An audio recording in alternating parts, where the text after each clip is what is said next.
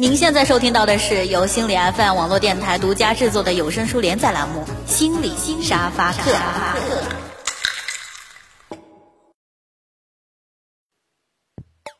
上期内容回顾：生活中就是有那么一类人，内心有强烈的公共道德感，随时随地都会自发的监督别人，就好像清官一样，总是要给别人的行为断出个是非所以然。你可以说他好管闲事，不过他还有另外一个名称，叫做清官人格。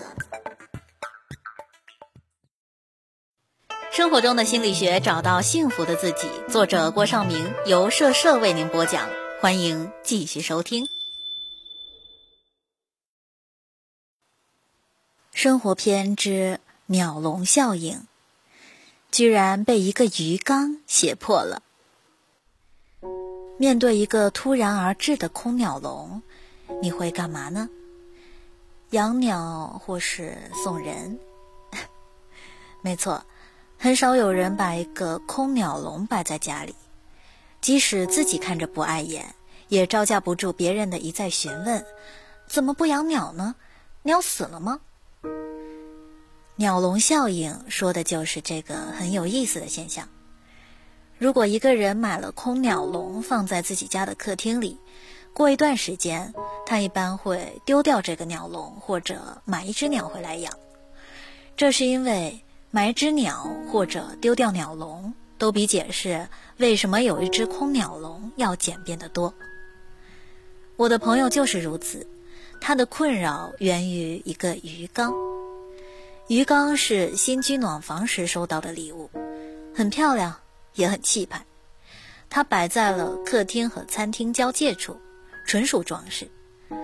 此后，每每有人到他家，都会问相同的问题：“养的鱼死了吗？”朋友每次都解释：“ 从没养过鱼呢。”换回的总是匪夷所思的眼神和遗憾无比的叹息。不久，朋友养鱼了。换水喂鱼占据了他大把的时间，怕鱼缺氧，他购入增氧装置；怕水太脏，又购入过滤装置；怕温度不合适，再去买一个加温棒。设施一应俱全，鱼还是一条接一条的死去。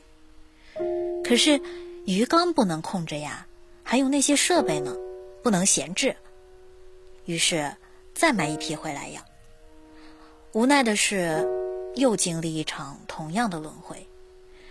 每每有人到他家，看到满箱的鱼，赞叹：“你鱼养的不错嘛。”他都一脸苦闷：“唉，送走旧的，迎来新的。”几个月后，朋友终于崩溃了。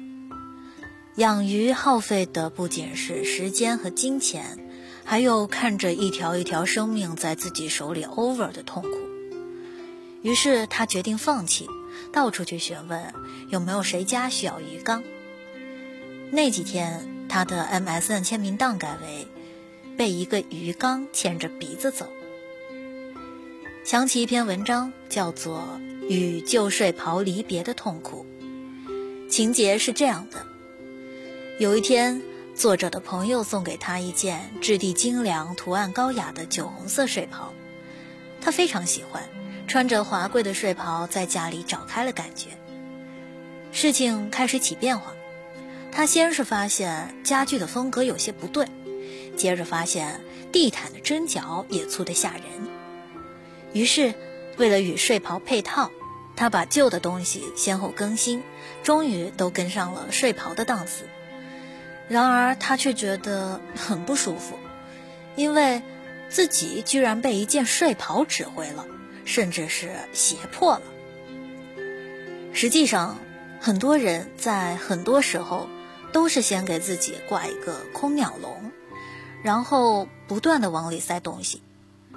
这个鸟笼可能只是一个细节、一个配角、一件可有可无的附属品，一件突然而至的外来物，莫名其妙的就占据了主场。你不断的给他找同伴、找配套。直到整个环境成了他的场子，他待着舒服了，你却觉得自己给他服了劳役。而最初，你或许根本没想过，当初接纳他会引发怎样的连锁反应。听说过不少有关装修的故事，先是头脑发热订了一款高端的电脑控制抽水马桶，接着事情开始没完没了。马桶这么新潮，瓷砖不能差了吧？瓷砖档次上去了，淋浴房也不能随随便便吧？洗脸池得与酒店媲美吧？水龙头怎么着也不能太次吧？卫生间全部搞定，麻烦才刚刚开始。卫生间如此有品质，其他地方怎么能委委屈屈呢？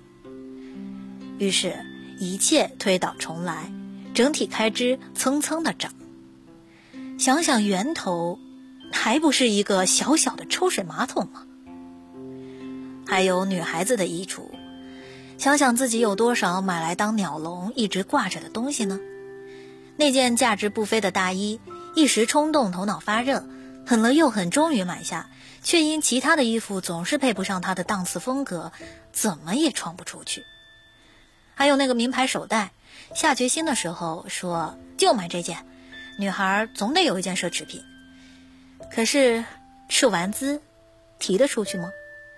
如果全身上下都找不到一件名牌作伴，多少会被人疑惑，真的假的吧？先在自己的心头挂上这么一只鸟笼。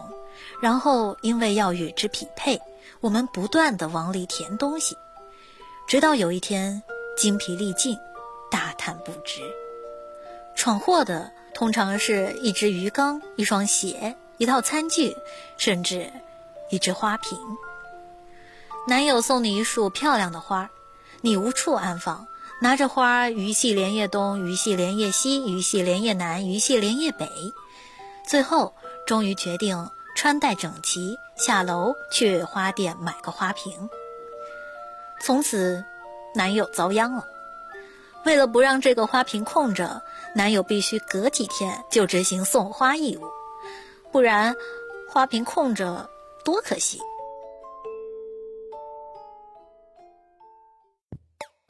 本期关节点：鸟笼效应。买一只鸟或者丢掉鸟笼。都比解释为什么有一只空鸟笼要简便得多。很多人在很多时候都是先给自己挂一个空鸟笼，然后不断的往里塞东西。你不断的给他找同伴、找配套，直到整个环境成了他的场子，他待着舒服了，你却觉得自己给他服了老役。而最初，你或许根本没想过，当初接纳他。会引发怎样的连锁反应？感谢大家收听本期的心理 FM，世界和我爱着你。本期心理沙发课的背景配乐依然会在社社的巴别塔主页中标明，欢迎来访。下周五同一时间不见不散。